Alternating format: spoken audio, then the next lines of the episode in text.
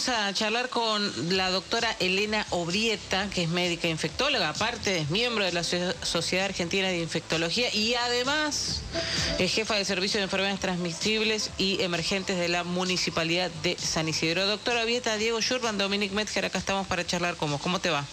Hola, Dominic, Diego, ¿cómo están? Bien, muy bien. Gracias por llamar. Por favor, un placer. ¿Viste las imágenes del obelisco y en otros lugares? Y a vos, como médica infectóloga, ¿qué te dan esas imágenes? Un ataque, ah. Porque, sí, así, un ataque de nervios epidemiológicos, si querés. Eh, verdaderamente es muy preocupante. Te digo, después de que se me pasó la, la bronca, dije, bueno, capaz que... Eh, 80% tuvieron COVID y tuvieron una dosis de vacuna, en cuyo caso, viste, como que me tranquilizaría un poco. Sí, pero no, no se evitan los contagios, ¿no? Digamos, uno estando estando vacunado, por ahí lo que evita es un impacto mayor de, del COVID, pero no, no los contagios, ¿no? No, a ver, vamos a ponerlo ahora en serio.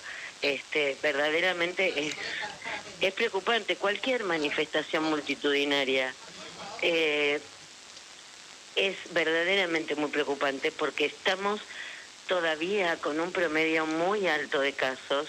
Y agarrando un poco lo que decían hace un ratito, eh, nosotros también tenemos que preocuparnos por la variante Delta, porque aunque, lo cual me parecería una locura, digamos, pero aunque no viniera ningún extranjero y se cerraran todas las fronteras ahora, la variante Delta no surge de un repollo, surge directamente de la circulación comunitaria del virus entre nosotros. Entonces, no se llamará Delta y se llamará Phi, ¿viste? Porque después no nos van a alcanzar las letras del alfabeto griego para clasificar nuevas variantes.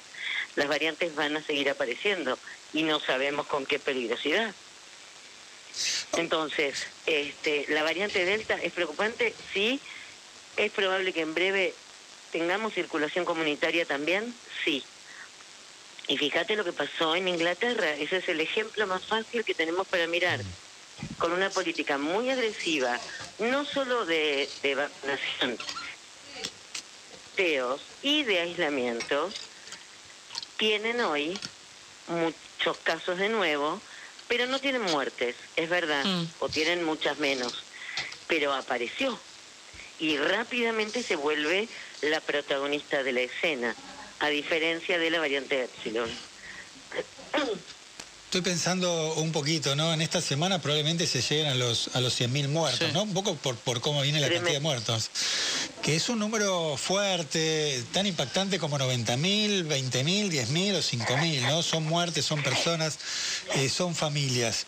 Eh, no somos muy apegados a las normativas, ¿no? Y el fútbol parece que está por encima de todo. Mira que yo soy futbolero, pero ayer me impactó mucho el tema de, la gente ahí en el obelisco.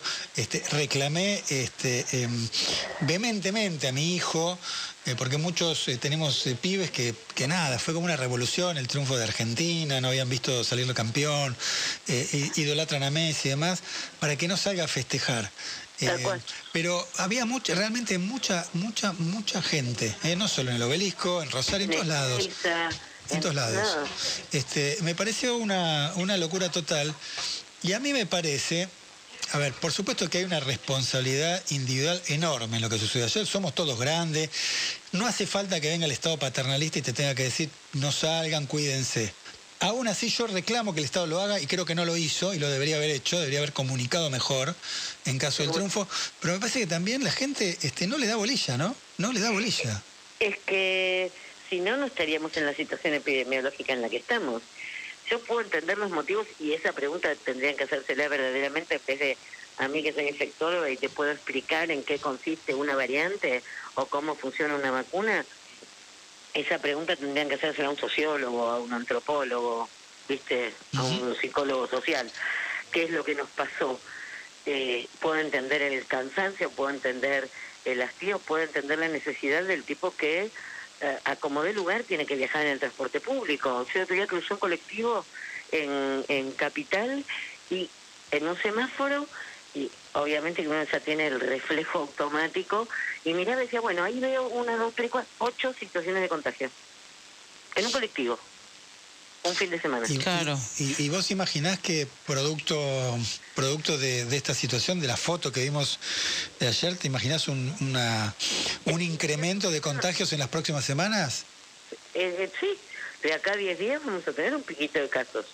Ya pasó, pasó desafortunadamente y tristemente con el velorio de Maradona, con las manifestaciones pro y contra aborto, con lo que quieras.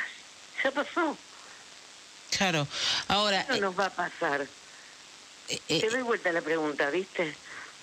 Claro, sería muy difícil que no pase. Eh, eh, es, es como imposible después de ver las imágenes que, que vimos durante el fin de semana. Ah, hay una relajación, no, no, este, ya es como que no. En, dentro de este año y medio de convivencia, eh, la gente notas vos como médica eh, cuando vos preguntás ¿y cómo se contagió? ¿Tiene que ver con esa relajación?